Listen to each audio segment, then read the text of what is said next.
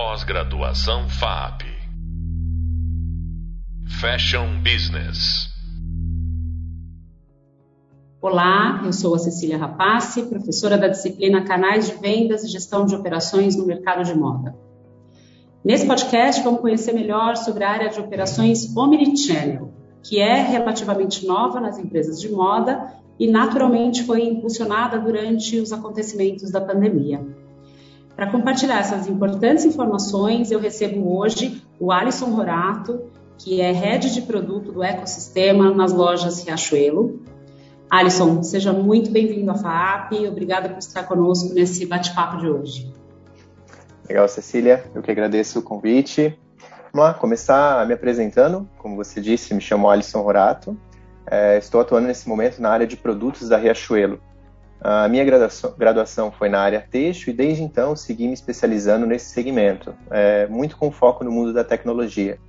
Nesses quase 13 anos ali, eu passei por toda a cadeia produtiva, desenvolvimento, distribuição, comercial e, é claro, pelos canais de venda, varejo, atacado, digital e marketplace. Alisson, eu vou iniciar te fazendo uma pergunta. O que, que, de fato significa ser omni? Ah, seria boa pergunta. A palavra omni, ela já está com um hype é, mundial, já tem um, um, bom tempo, já tem alguns anos que a gente fala de omnicanalidade. Eu gosto de pensar que o conceito mais direto e mais simples para a gente falar sobre omnicanalidade seria disponibilizar aos nossos clientes um modelo de experiência tão fluido que ele nem vai perceber as diferentes estruturas da retaguarda e os canais que essa empresa possui porque sempre todas as empresas possuem diferentes canais, diferentes modelos de negócio em sua retaguarda. Dessa forma, o cliente se conectaria com a marca, podendo adquirir os seus produtos e serviços como e onde quisesse, utilizando e recebendo eles como ele achasse melhor, sem atritos, sem dependência, dessa forma obtendo um ganho em cada etapa de sua jornada. Este, para mim, seria o conceito ideal de omnicanalidade desde o momento em que esse cliente conhece a marca, em que ele é apresentado para essa marca, até a sua etapa de fidelização. E aqui não basta ser omni em apenas uma etapa do fluxo. A gente tem que realmente abranger toda a sua jornada. Uma evolução disso seria trazer essa visão de omnicanalidade também para os setores da empresa.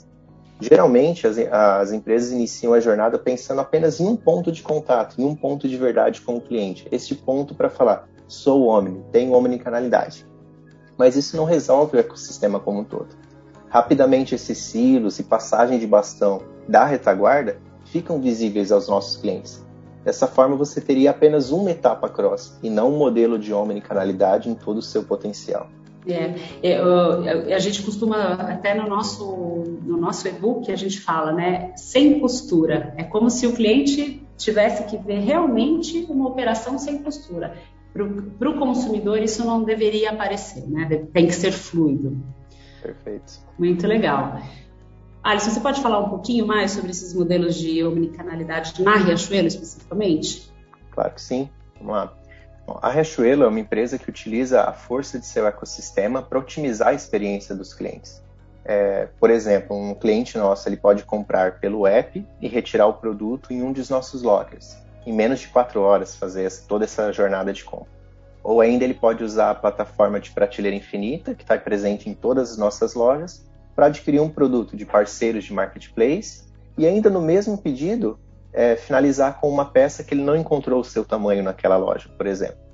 Ele pode ainda comprar através do WhatsApp, com um atendimento especializado dos nossos consultores em loja, Uh, ele pode ainda customizar um produto e receber no conforto de sua casa. Posso escolher uma t-shirt, colocar informações, imagens, subir, fazer um upload de uma foto de minha preferência e receber na minha casa.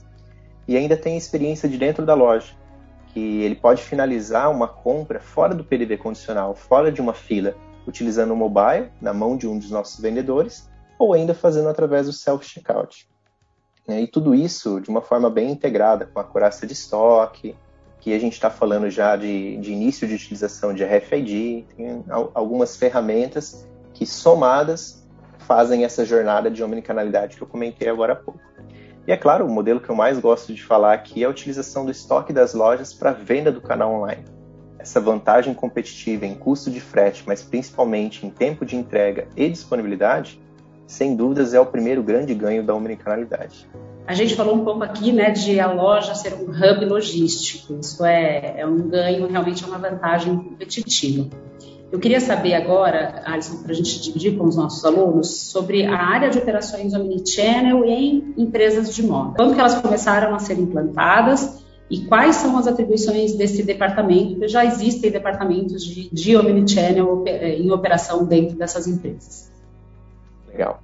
É, é um setor relativamente novo, até porque a operação é nova. Se a gente for falar de omnicanalidade, principalmente no nosso país, é um conceito relativamente novo cada empresa tem um modelo e uma demanda diferente. Então aqui não tem um padrão. Utilize este padrão, utilize essa metodologia que dará certo em sua empresa. Então o que a gente pode comentar é que cada empresa tem que seguir o que melhor se adequa a ela. Utilizando a teoria, a gente tem muito exemplo de, de startup que tem um conceito de product shops, é um conceito de canais de operação que facilitaria essa implementação, facilitaria é, a utilização de produtos tecnológicos ao longo dos demais setores. É algo que a gente implementou aqui. E um dos primeiros grandes desafios foi mudar o mindset das lojas, em falar que elas também são um canal de venda, que elas não estão perdendo venda para o canal online.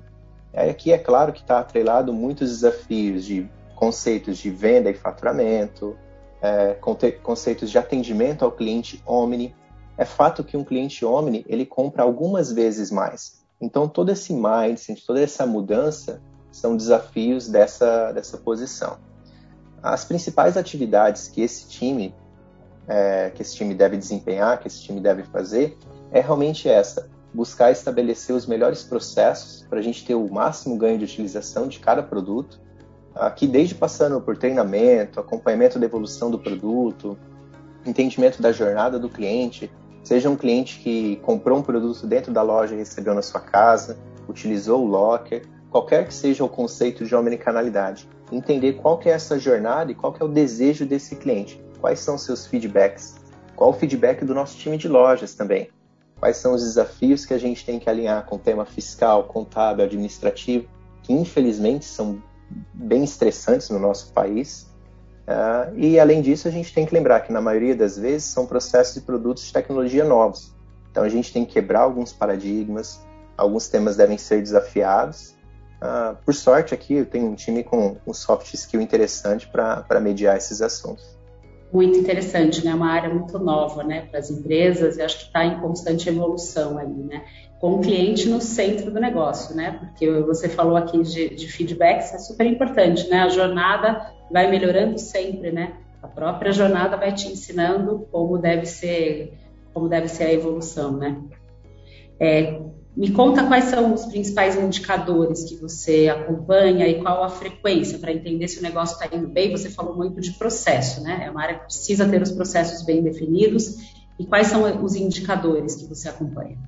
Hum, legal. Até antes de falar dos indicadores, um gancho desse de processo, a gente só consegue ter escala quando o processo é bem desenhado, quando o processo é bem estressado. Então isso é muito importante.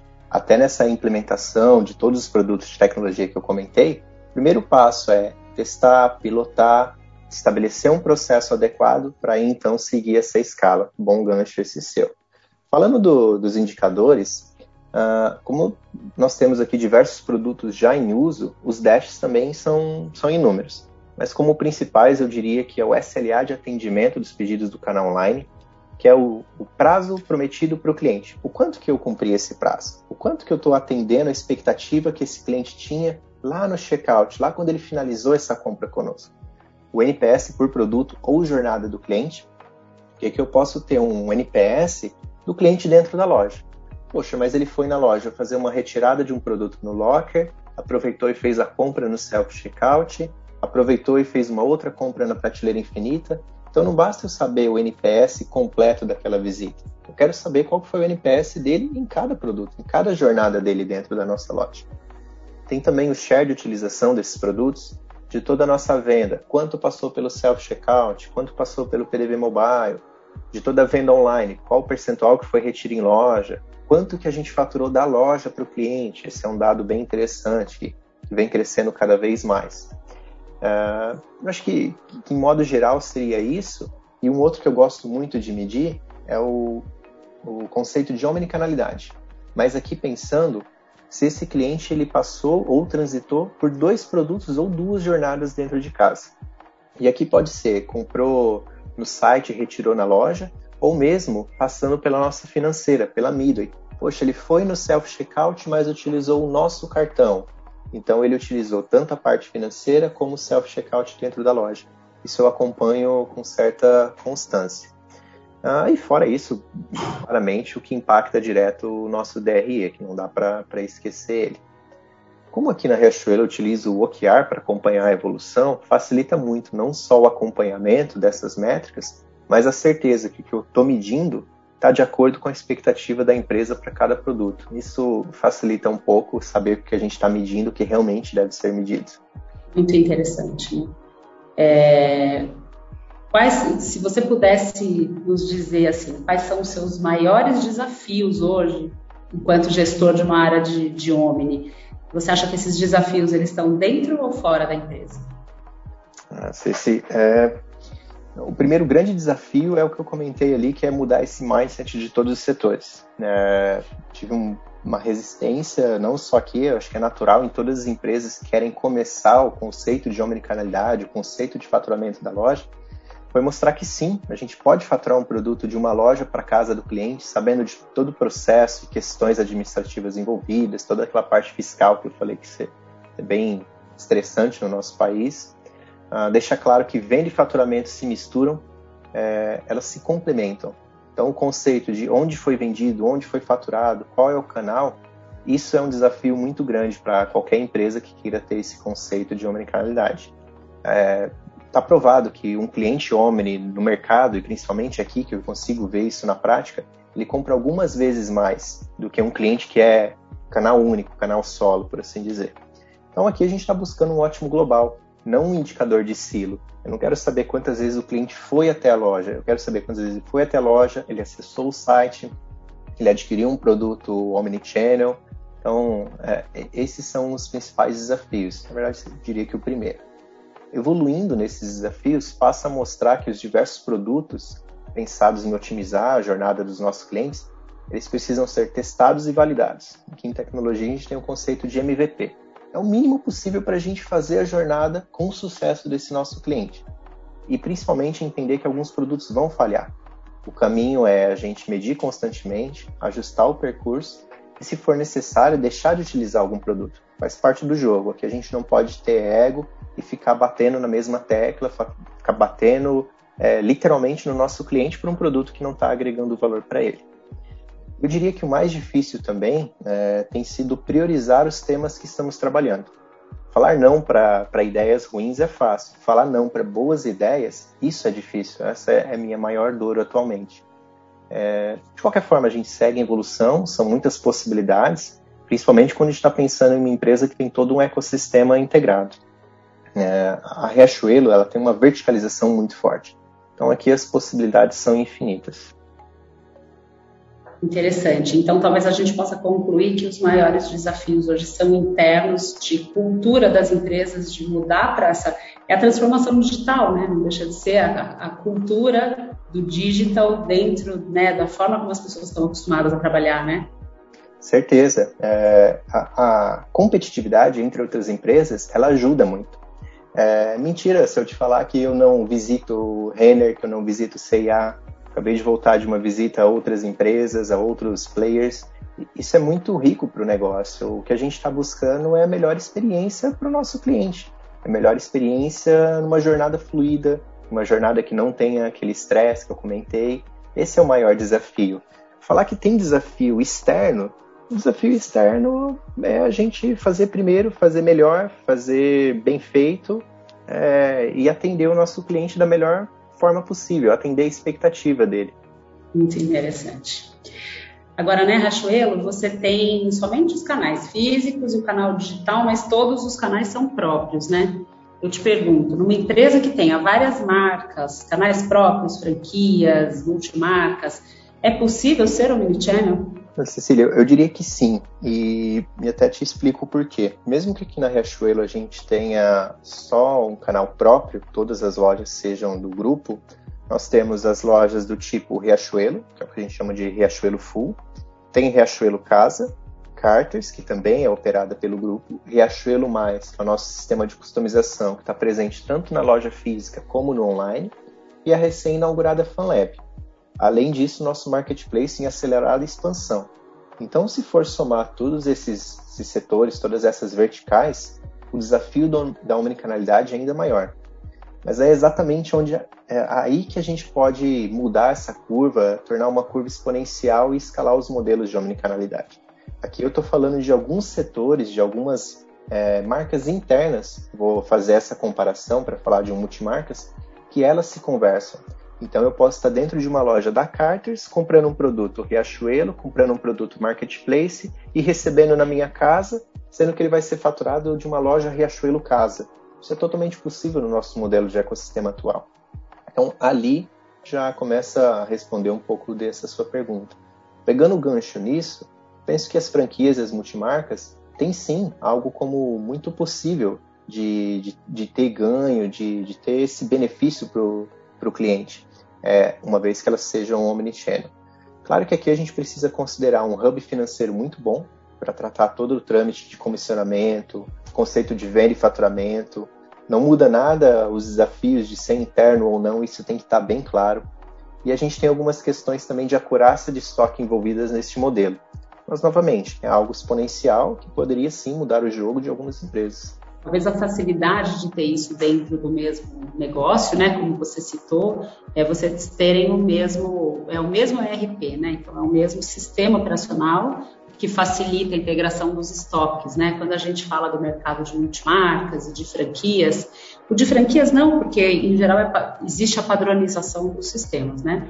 Mas no universo de multimarcas, como você conhece bem, né? Se a gente tiver talvez mil clientes, eu arriscaria dizer que nós temos 995 sistemas operacionais diferentes, né? É uma realidade que você conhece. E aí o grande desafio é como integrar esses estoques, né? Exato. Não existe uma solução hoje, existem muitas soluções né, caminhando para isso, mas realmente é um desafio muito grande e, e, é um mercado de oportunidade, né, Alisson? Porque, como a gente falou ali, se você enxergar a, os, a loja física como um hub logístico, que é a grande oportunidade que, o, que toda essa transformação digital nos trouxe, quando você vai para a capilaridade de distribuição do mercado de multimarcas, o que aumenta a sua abrangência, né? Exponencialmente aumenta. Mas aí você esbarra nesse, nesse problema de integração de sistemas, né? Exato. E a própria acurácia de estoque é um desafio também para empresas que têm um canal único, como é o caso do Riachuelo. Por isso que eu fiz questão de falar que a acurácia de estoque seria um desafio também para a multimarca. Hoje aqui nós temos aproximadamente 400 lojas. 60% de todo o faturamento online é através das lojas. Só que ele poderia ser ainda maior se eu tivesse a certeza de uma acurácia é, no detalhe, na vírgula. É, por isso, a utilização do RFID internamente vai facilitar muito. Para multimarcas, essa questão do estoque integrado é um dos principais é, desafios realmente, ter esse estoque acurado. Qual estoque realmente eu posso considerar, seja de um multimarca ou de uma franquia? É muito interessante. Eu vou pegar esse seu ganchinho aqui, porque hoje, por exemplo, como vocês não têm RFID, é, existe uma, uma, frequência de inventário de estoques, como que isso funciona? Porque para não ter, não dar ruptura para a operação do Omnichannel, né? Sim, aqui tem, tem um, um, mundo aqui que eu, que eu gosto de brincar. É, primeiro a gente consegue colocar algumas proteções de estoque eu consigo falar que para determinado tipo de SKU que eu sei que a ruptura, que a acurácia é um pouco maior, eu uso uma proteção diferente. Para um outro item, que é um eletrônico, que a acurácia já é bem mais assertiva, eu não preciso dessa proteção. Então tem alguma forma. Para moda de... que tem grade e tamanho, aí sempre dificulta um pouquinho mais, né? Exato, a moda é um dos principais desafios. E além disso, a gente consegue realocar esse pedido. Digamos que eu joguei um pedido para uma loja nossa do Morumbi. Ele falou, poxa, eu tinha no estoque sistêmico, mas não encontrei fisicamente. Ele aponta a ruptura, eu jogo esse pedido para uma loja mais próxima dele para ainda conseguir atender o meu cliente. Então isso fez com que esse atrito final ao cliente também fosse reduzido. Isso tudo para ele fica transparente. Lembrando daqueles conceitos que a gente falou lá atrás, ele não vê essa realocação. Ele fez um pedido, uma promessa de entrega, recebeu naquela promessa. Pouco importa de onde que a gente conseguiu atender ele. E com o RFID, você acredita que, que a assertividade é 100%? Qual é a expectativa? A expectativa é, de todas as empresas com a utilização do RFID está na casa dos 98, que já é ótimo, já é um, algo muito bom, principalmente pensando em moda, como você bem falou. É claro que aqui depende das categorias diferentes de produto, mas se a gente tivesse uma acurácia de 98 com a implementação do RFID, essa proteção poderia ser zero, ou é o extremo aqui e diminuir aí alguns processos também, né? Porque o quanto você tem de equipes para fazer inventários de estoques que ainda continuam não sendo eficazes, né? E aí você usa a tecnologia, você ganha tempo, produtividade e, e assertividade nas operações de omnichannel, por exemplo, né? Exato, exato. Sempre voltando pegando gancho, ganho de eficiência operacional, ganho em escala, ganho exponencial a, a, grande vantagem em termos um sistema integrado, em termos um sistema inteligente, é esse ganho exponencial. É a gente conseguir ter, ter um ganho em escala de toda a jornada, de todo o ecossistema que esse cliente tem dentro das empresas. Fantástico, muito bom. Alisson, vou encaminhando aqui para te agradecer muito pela presença, por deixar a gente conhecer um pouquinho dos desafios do Omnichannel na prática a gente falou ali é, algumas coisas importantes, né? Você falou de processos, falou da loja física como, como hub logístico, é, a importância também, né? Eu quero reforçar da, das equipes de vendas, de, de, mudar o mindset não só da empresa como um todo, né? Mas da, das equipes de operações de loja, eles mudaram o papel, né? O papel da equipe hoje ele é muito amplo, não é mais só um vendedor de loja, não é só mais um gerente de loja. Então, acho que isso tudo agregou muito para o pro processo, para a operação como um todo, né? É, e, e, a gente vê que buscar excelência no acompanhamento da jornada do cliente não é simples. Né? A presença no digital é fundamental.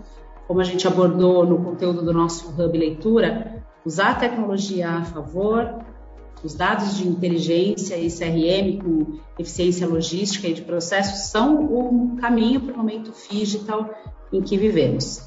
Então, te agradeço muito por estar aqui com a gente, por dividir um pouquinho dessa sua experiência. Foi muito rico para nós. Legal, Cília. Eu que agradeço o convite. Conte comigo. Grande abraço. Legal. No nosso próximo podcast, nós vamos adentrar no universo de multimarcas, conversando com um lojista que tem operações no interior de São Paulo. Encontro você lá. Pós-graduação FAP Fashion Business